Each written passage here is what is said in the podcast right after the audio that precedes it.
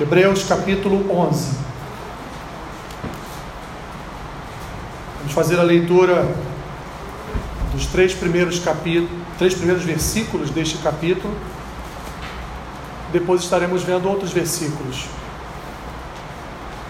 Hebreus capítulo 11.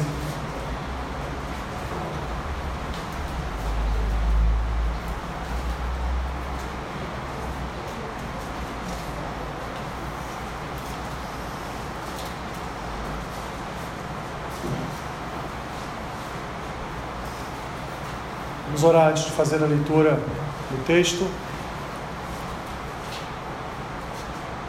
Senhor, mais uma vez somos gratos a Ti pela oportunidade de abrir a Tua palavra. E aqui, Senhor, mais uma vez nos encontrarmos contigo através do Verbo, através do Teu Filho. Senhor, fala conosco nesta manhã, abençoa-nos segundo o mover do Teu Espírito e, Senhor, a obra que a tua palavra efetua em nosso coração. É o que te pedimos e assim oramos, em nome de Jesus. Amém. Hebreus capítulo 11, versículos 1 ao 3 diz assim: Ora, a fé é a certeza de coisas que se esperam, a convicção de fatos que se não veem, pois, pela fé, os antigos obtiveram bom testemunho.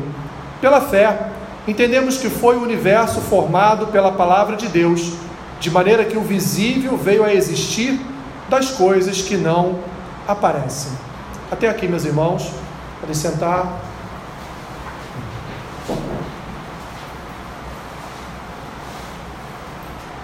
A fé, meus irmãos, ela é uma expressão oriunda do povo de Deus. Isso é uma certeza que não só as Escrituras nos trazem, mas também é uma certeza histórica. A fé sempre foi algo trabalhado na vida religiosa, mas que surgiu verdadeiramente de um relacionamento entre o homem e Deus. Entre o primeiro homem, Adão, e todos os outros que vieram até a nossa a nossa história, até as nossas vidas, houve sempre este relacionamento baseado numa confiança e numa esperança. Mas é também, meus irmãos, visível para nós e sempre foi que a fé ela também faz parte do imaginário cultural. Ou seja, agora, principalmente agora, caminhando para o final do ano, quantas serão, por exemplo, as empresas né, que farão aqueles famosos bolões né, de fim de ano? Vamos fazer um bolão aí para jogar na, na, na Mega Sena da Virada, né? Ou para jogar não sei em que, enfim. Coisas que eu não entendo muito bem, graças a Deus. Mas a gente vê isso de uma forma corriqueira, as pessoas depositando a sua confiança em um sorteio. As pessoas, por exemplo, depositando a sua confiança num título do seu clube de futebol. As pessoas depositando a sua confiança, a sua fé é, num governo melhor para todos. As pessoas depositando a sua esperança em passar, enfim, num concurso público sem estudar. A pessoa, a pessoa que eu fosse falar que você não poderia depositar sua fé em passar um concurso, pode desde que você estude, né? Mas tem pessoas que não estudam, mas depositam sua fé naquilo ali. Que Deus vai ajudar, vai abençoar, mesmo sem ela ter estudado, ela vai passar. Isso, meus irmãos, faz parte de um imaginário, o que chamamos de imaginário cultural é algo que está na cultura, é algo que a cultura imagina que possa ser o correto, que possa ser o certo, que vai acontecer, mas que no final das contas não passa mesmo de, uma obra fictícia da nossa mente. Algo, meus irmãos, que não vai acontecer, via de regra, não vai acontecer. Você vai passar anos, você não, outros vão passar anos da sua vida sonha com um cachorro, no dia seguinte está lá na banca do bicho lá, jogando, né, depositando dinheirinho no bicho, né, no cachorro. Aí no dia seguinte sonha com mar, e aí, poxa, acho que vou, vou pescar que vai dar bom, né? Isso outras coisas, meus irmãos, que fazem parte do imaginário cultural que trabalha com essa fé, que não é a fé que a Bíblia expõe. Muito menos a fé sobrenatural como dom, que está lá em 1 Coríntios capítulo 12, não é.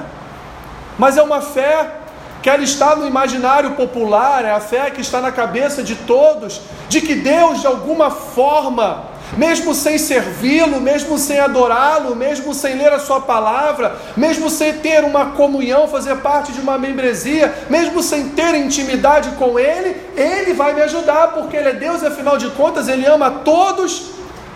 E aí chegamos àquela derradeira conclusão católica de que todos serão salvos, né? Mas não é assim, meus irmãos, que a fé funciona para o crente. Não é assim que a fé funciona para o cristão. E aqui o autor aos Hebreus, ele, ele vai em determinado ponto da sua carta, ou da sua, podemos chamar de epístola aos Hebreus, ele vai trazer essa natureza da fé do homem, da mulher de Deus, no sentido de suportar as adversidades do mundo no sentido de suportar as perseguições, no sentido de suportar as tribulações, no sentido de suportar aquele período de vida que todos nós, meus irmãos, um dia já atravessamos, não tão bom quanto queríamos.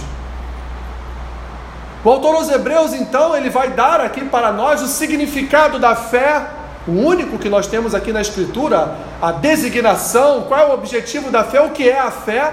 O autor aos Hebreus ele vai dizer para o seu público naquele tempo, porque havia uma grande perseguição, principalmente sobre os judeus que, que ali aceitavam Cristo como seu Senhor e Salvador, e do judaísmo passavam para o cristianismo e passaram, passavam, portanto, a serem perseguidos por familiares, perseguidos por aqueles, aqueles líderes, seus ex-líderes das sinagogas.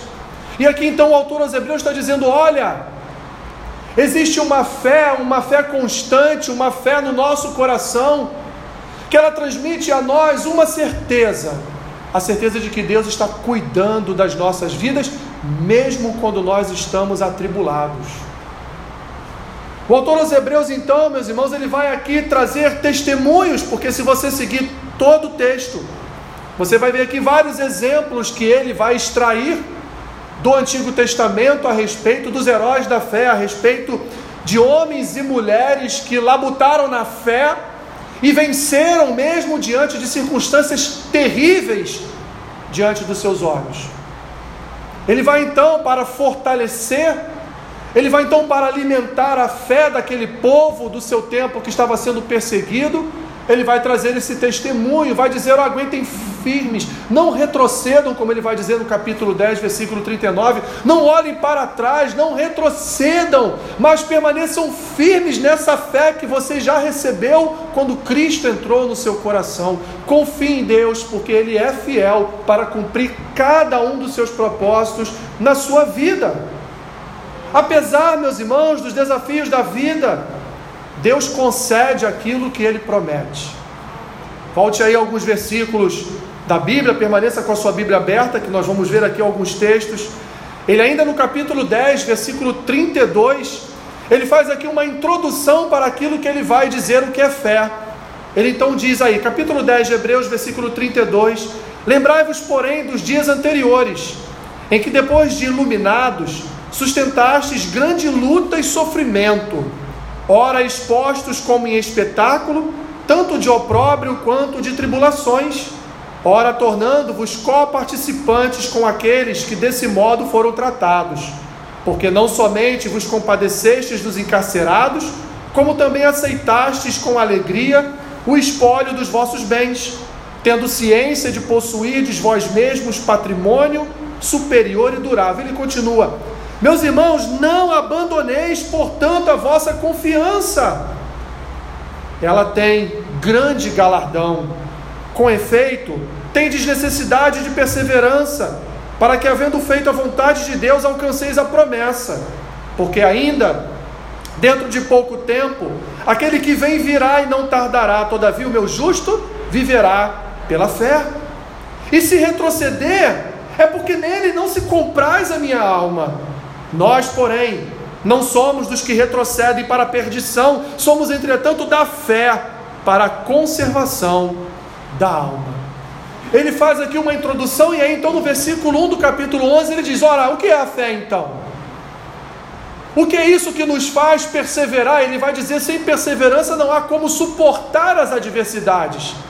O que é então esta este sentimento, o que é então esta vontade, o que é então este mover no nosso coração que nos faz crer em Deus mesmo diante de tantas adversidades, de tantas provocações de ira contra as nossas vidas. O que é isso então para nós? Ele aqui então, meus irmãos, ele introduz o assunto fé dizendo para esses irmãos: olha, não façam como aqueles que retrocederam, não guardaram a sua fé e se desviaram das Escrituras, porque a minha alma não se compraz no que eles fizeram. Está aqui usando o texto bíblico.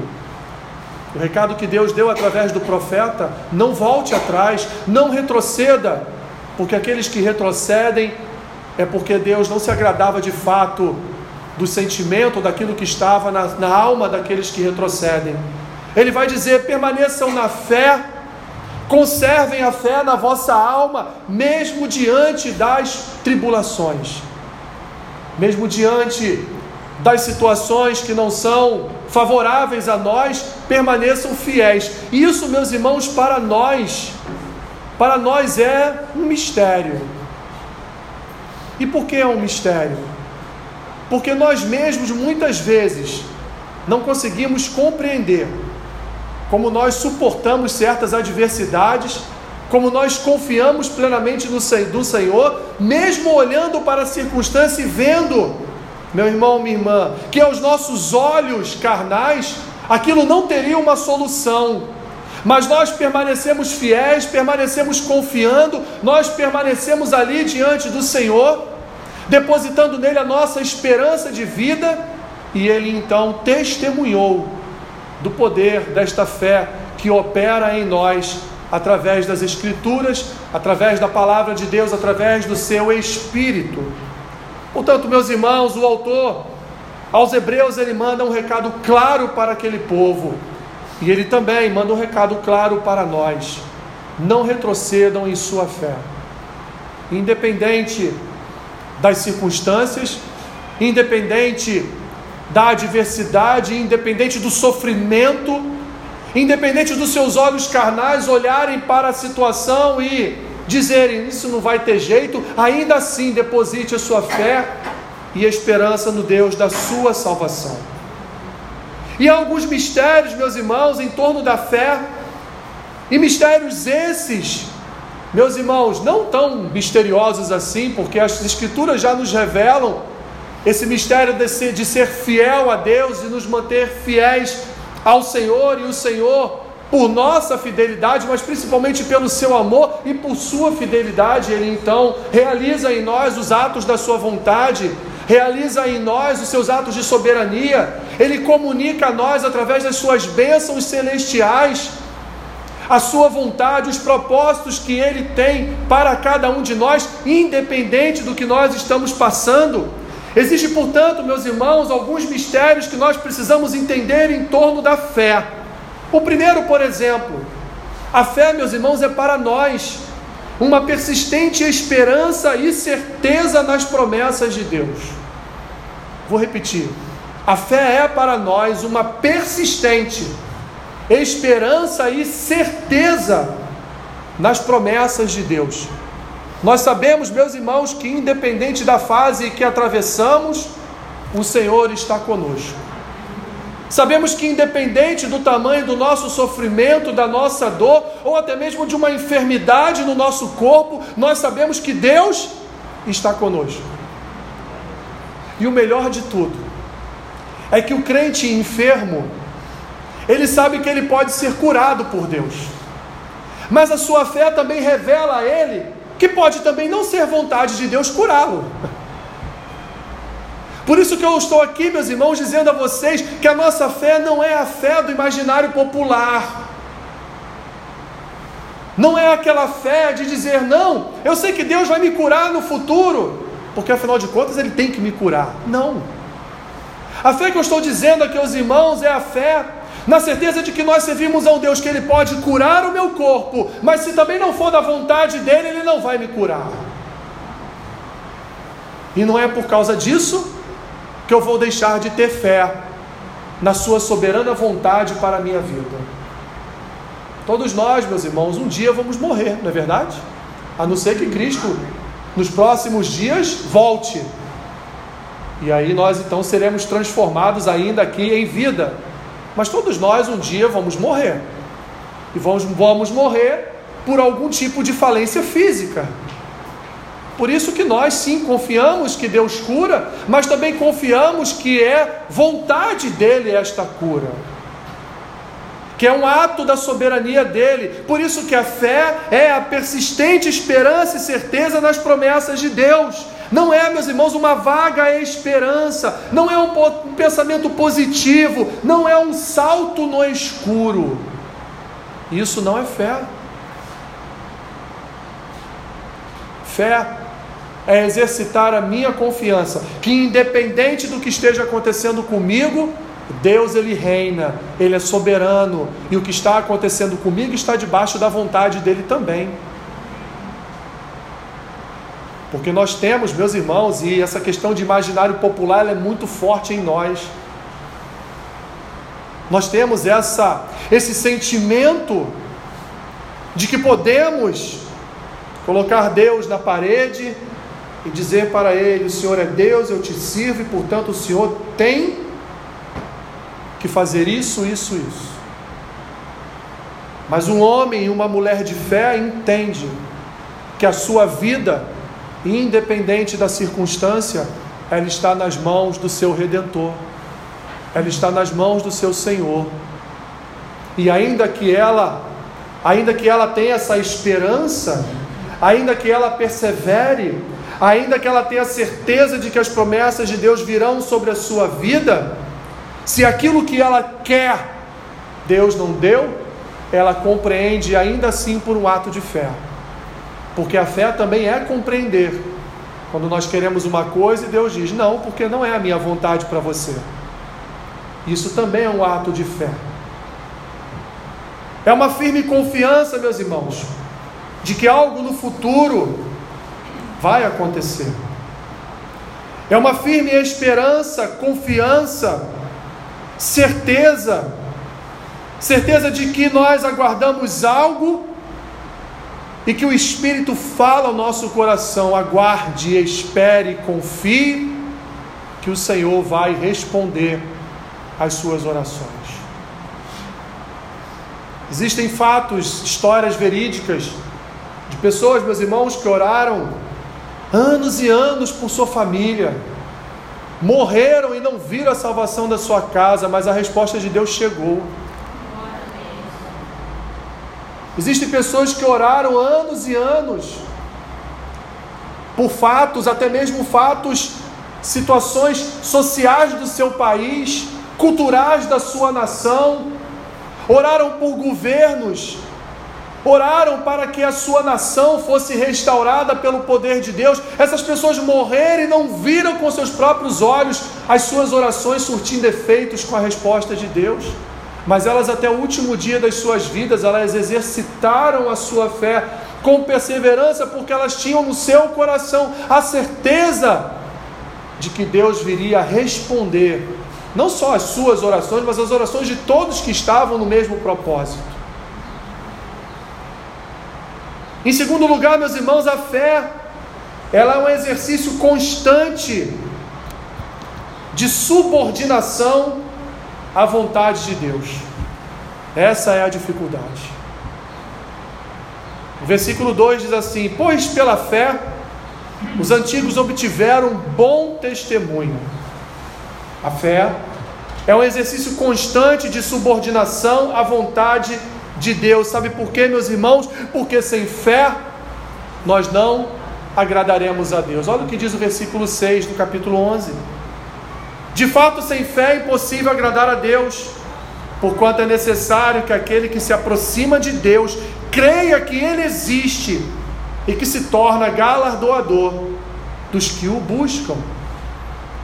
É necessário aquele que se aproxima de Deus, aquele que ora a Deus, aquele que confia, confia no Senhor, creia de fato na existência desse Deus e naquilo que Ele pode realizar como ato da sua vontade, não da sua vontade, mas da vontade soberana dele. Por isso que a fé, meus irmãos, é um exercício constante de nos subordinarmos à vontade de Deus e não à vontade do nosso coração. De crermos, meus irmãos, que Deus há de realizar a sua vontade em nossas vidas. É evidente que algumas vezes ele vai realizar vontades do nosso coração, mas porque essas vontades estão alinhadas à Sua vontade.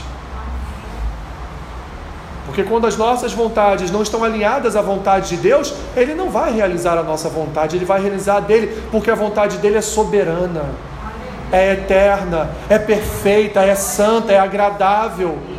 A vontade de Deus é melhor que a nossa, meus irmãos é muito, infinitamente melhor do que a nossa, porque nós não sabemos o resultado da realização da nossa vontade, mas o resultado da vontade de Deus em nossas vidas nós sabemos qual é. É o melhor resultado possível.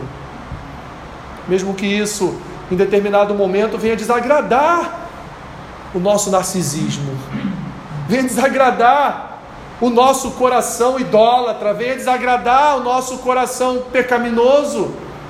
Mas a vontade de Deus, meus irmãos, ela é boa, ela é perfeita e ela é agradável, e por isso, pela fé, nós nos subordinamos à vontade de Deus. Como Cristo fez, meus irmãos, no Getsemane. Ele queria se livrar de tudo aquilo que ele passaria como homem. Ele sabia de todos os sofrimentos que ele sofreria na sua própria carne. A sua alma estava ali diante de Deus gemendo pedindo, Senhor, passa de mim este cálice, que não seja todo esse sofrimento que eu vá passar, mas no final o que ele diz? Mas que seja feita a sua vontade, eu me subordino à sua vontade, eu aceito a sua vontade, eu me coloco de joelhos diante da tua vontade, eu me humilho diante da tua vontade. Isso é um ato de fé, meus irmãos. Isso é um ato de confiança na boa, perfeita e agradável vontade de Deus. E eu quero aqui ver com os irmãos alguns exemplos, continuando os textos.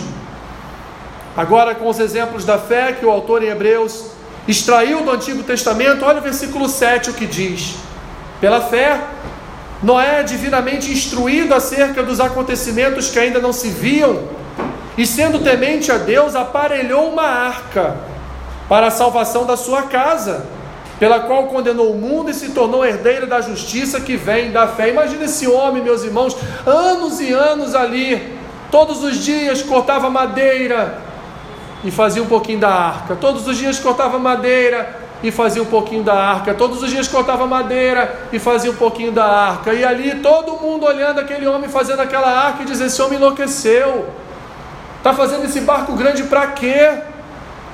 E ele dizendo: oh, vai chover muito, Deus falou comigo, pessoal, você é louco, Deus não falou nada com você, Noé. Mas pela fé aquele homem creu na vontade de Deus, pela fé aquele homem sabia que a promessa de Deus seria cumprida, e não importava os anos que demorassem, mas ele tinha que estar com a arca pronta quando Deus viesse então realizar a sua vontade sobre a terra. Um outro exemplo, meus irmãos, de fé para nós é Abraão, versículo 8.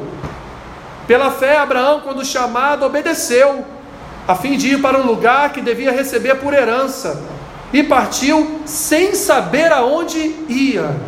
Pela fé, peregrinou na terra da promessa, como em terra alheia, habitando em tendas com Isaac e Jacó, herdeiros com ele da mesma promessa, porque aguardava a cidade que tem fundamentos, da qual Deus é o arquiteto e edificador. Abraão foi chamado um dia por Deus: Abraão, larga a tua terra, sai do meio da tua parentela e vai para a terra que eu te mostrarei. Terra que manda leite, mel, terra que vai ser herança para uma futura nação. Eu te, te, te abençoarei com uma, com uma multidão de herdeiros. E aquele homem idólatra, como vai dizer depois os textos, o texto em Josué, Aquele homem de uma família idólatra, aquele homem ouviu a voz de Deus. Ele poderia ter pensado: como assim? Vou sair daqui, vou para um lugar estranho. Mas aquele homem, ele acreditou, confiou na promessa do Senhor. sem ver o que estava à frente, ele confiou na direção de Deus, ele se subordinou à vontade de Deus. E hoje, meus irmãos, pela fé de Abraão, nós estamos aqui, porque ele é o nosso pai na fé. Aliás, é o único a quem Deus e as Escrituras atribuem a paternidade da fé. É o único. Evidentemente, excluindo-se daqui o nosso Senhor Jesus, né? Versículo 17, dá um salto aí. Continuando ainda com Abraão, um ato de maior fé ainda. Pela fé, olha o que Abraão fez. Quando posto à prova, ofereceu Isaac. Estava mesmo para sacrificar o seu unigênito, aquele que acolheu alegremente as promessas, a quem se tinha dito: em Isaac será chamada a tua descendência. Porque ele considerou que Deus era poderoso até mesmo para ressuscitar Isaac dentre os mortos, de onde também figuradamente o recobrou. Pela fé, meus irmãos, Abraão iria oferecer seu próprio filho, entendendo que Deus estava ali requerendo o seu próprio filho. Então, na, caminhada, Isaac pergunta: Pai, onde está o holocausto? E Abraão responde o que? Deus proverá. Não só isso. Dá uma olhadinha também no versículo 23. Moisés, pela fé, Moisés, apenas nascido, foi ocultado por seus pais, versículo 23, durante três meses, porque viram que a criança era formosa. Também não ficaram amedrontados pelo decreto do rei. Pela fé, Moisés, quando já homem feito, recusou ser chamado filho da filha de Faraó, preferindo ser maltratado junto com o povo de Deus a usufruir prazeres transitórios do pecado, porquanto considerou o opróbrio de Cristo por maiores riquezas do que os tesouros do Egito, porque contemplava o galardão. Pela fé, ele abandonou o Egito, não ficando amedrontado com a cólera do rei, antes permaneceu firme, como quem vê aquele que é invisível. Pela fé, celebrou a Páscoa e o derramamento do sangue, para que o exterminador não tocasse nos primogênitos dos israelitas. Pela fé, atravessaram o Mar Vermelho como por terra seca, tentando-os os egípcios, foram tragados de todo. O que dizer, meus irmãos, de Moisés? Mesmo lá no início, ele não querendo tanto assim se subordinar à vontade de Deus, por causa de uma, de uma limitação, alguns dizem na sua fala, outros dizem alguma limitação mesmo de timidez, de não querer ser o líder de um povo, ou de fato não acreditar que aquele povo pudesse ser liderado por ele. Ainda assim, meus irmãos, esse homem se subordinou à vontade de Deus, e não só não só foi ali o salvador daquele povo, mas também foi aquele que conduziu o povo pelo deserto depois por 40 anos.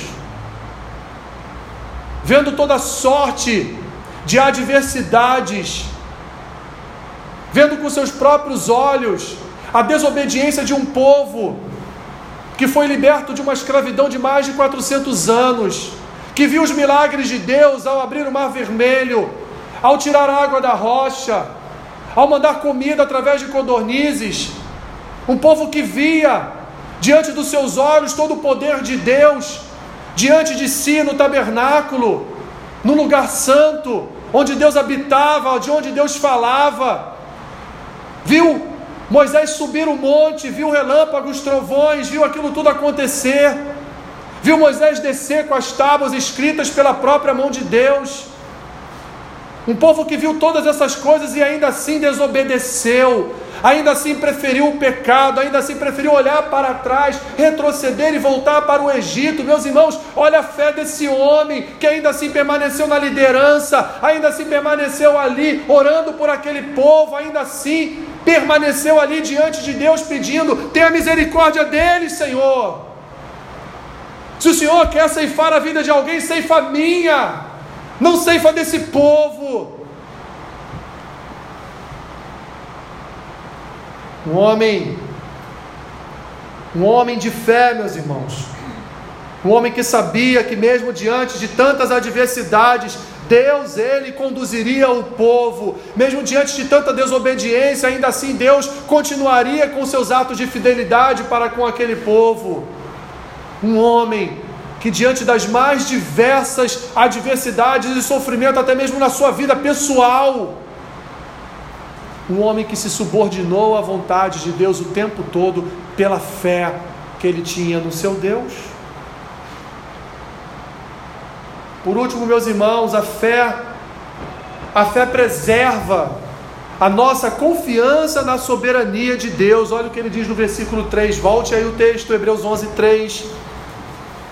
Pela fé, entendemos que foi o universo formado pela palavra de Deus, de maneira que o visível veio a existir das coisas que não aparecem. A fé, meus irmãos, ela preserva a nossa confiança na soberania de Deus, que Deus tem o um controle de todas as coisas. A fé, meus irmãos, ela preserva no nosso coração a certeza de que toda a natureza, todo o universo, até mesmo as ações maléficas do homem, estão debaixo da soberania divina, estão debaixo de uma vontade divina estão debaixo de uma anuência santa, estão debaixo, meus irmãos, da soberania do nosso Deus, porque somente pela fé, meus irmãos, é que nós cremos que o Senhor é Criador e soberano do universo, porque as Escrituras em nenhum momento tentam, ou é um livro que venha tentar nos provar a existência de Deus. As Escrituras já começam dizendo que há um Deus que criou todas as coisas as Escrituras já iniciam dizendo que há um Deus que criou tudo e no final da sua criação disse que tudo isso era bom. As Escrituras já iniciam todo um processo histórico de um povo chamado povo de Deus. As Escrituras já iniciam um processo, meus irmãos, histórico e natural de um Deus soberano que por ato, por um ato da sua vontade, pela verbalização do seu poder e da sua autoridade, criou todo o universo e controla cada estrela com a sua mão, controla cada planeta com a sua mão, controla cada ir e vir das fontes de gravidade, ele controla tudo, meus irmãos. Se o Sol desviar um centímetro para a direita ou para a esquerda, todos nós morreremos. Mas ele não faz isso porque Deus controla tudo. Se a lua se movimentar um grau para a direita ou um grau para a esquerda, nós teremos aqui maremotos e maremotos. Mas isso não acontece porque há, há uma, uma perfeição na criação divina, mas há também o controle de todo o universo com as suas mãos. Deus controla, meus irmãos, todas as coisas e somente a fé guardada no nosso coração traz a nós a confiança, como diz aqui o autor aos Hebreus no versículo 3, de que Deus criou todas as coisas. Pela fé, nós confiamos, meus irmãos, de que esse livro sagrado, esse livro santo, ele é a regra de fé, de prática, ele é a nossa confissão de fé. Pela fé, meus irmãos, nós cremos que aqui nós temos palavras de vida eterna para nós. Pela fé, meus irmãos, nós olhamos para as Escrituras e sabemos que aquilo é Deus falando com o seu povo, é Deus se auto-revelando ao seu povo, é Deus dizendo a nós que só há um Deus, que só há um Criador, é Deus dizendo para nós que só há um mediador entre Ele e os homens, Cristo Jesus. Quando olhamos para as Escrituras, meus irmãos, e lemos os seus textos, isso é feito através de um ato de fé, porque quando lemos e confiamos, isso é a fé trabalhando em nosso coração e nos fazendo crer que a Bíblia é fonte de vida para a igreja, que as Escrituras é o próprio Senhor Jesus falando ao seu povo, falando à sua igreja. No imaginário popular, no imaginário midiático, no imaginário cultural deste mundo, meus irmãos, Cristo foi apenas uma liderança que existiu sobre a terra é o tal do Cristo histórico que nós também confiamos, mas Cristo não foi para nós só história, ele foi para nós também revelação do poder de Deus, ele foi para nós também salvação para o homem, ele foi para nós também a própria palavra ali encarnada na figura daquele que lá no Éden, lá em Gênesis já estava com Deus criando e formando todas as coisas. E tudo isso, meus irmãos, nós cremos por um ato de fé. Por esse misterioso ato de fé que nos envolve, que nos transformou, que nos conquistou, trazendo sobre nós, meus irmãos, essa persistente esperança e certeza nas promessas de Deus. Trazendo sobre nós, meus irmãos, esse exercício constante de subordinação à vontade de Deus e por último, trazendo sobre nós, meus irmãos, a certeza, ou preservando em nosso coração a certeza e a confiança na soberania de Deus. A soberania de Deus é um dos pilares da igreja, meus irmãos. Deus ele reina sobre tudo e sobre todos. Eu quero concluir com os irmãos, já pedindo para os obreiros se dirigirem aqui à frente, por favor. Hebreus capítulo 12.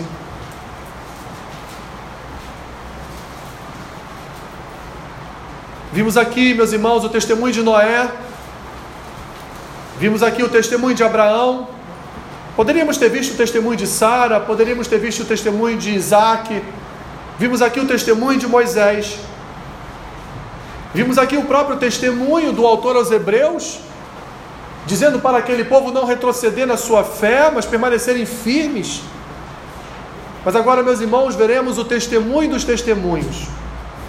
Como diz em Hebreus capítulo 12, veremos o testemunho do próprio Senhor Jesus naquilo que concerne a fé. Portanto, Hebreus capítulo 12, também nós, visto que temos a rodear-nos tão grande nuvem de testemunhas, desembaraçando-nos de todo o peso e do pecado que tenazmente nos assedia, corramos com perseverança a carreira que nos está proposta, olhando firmemente.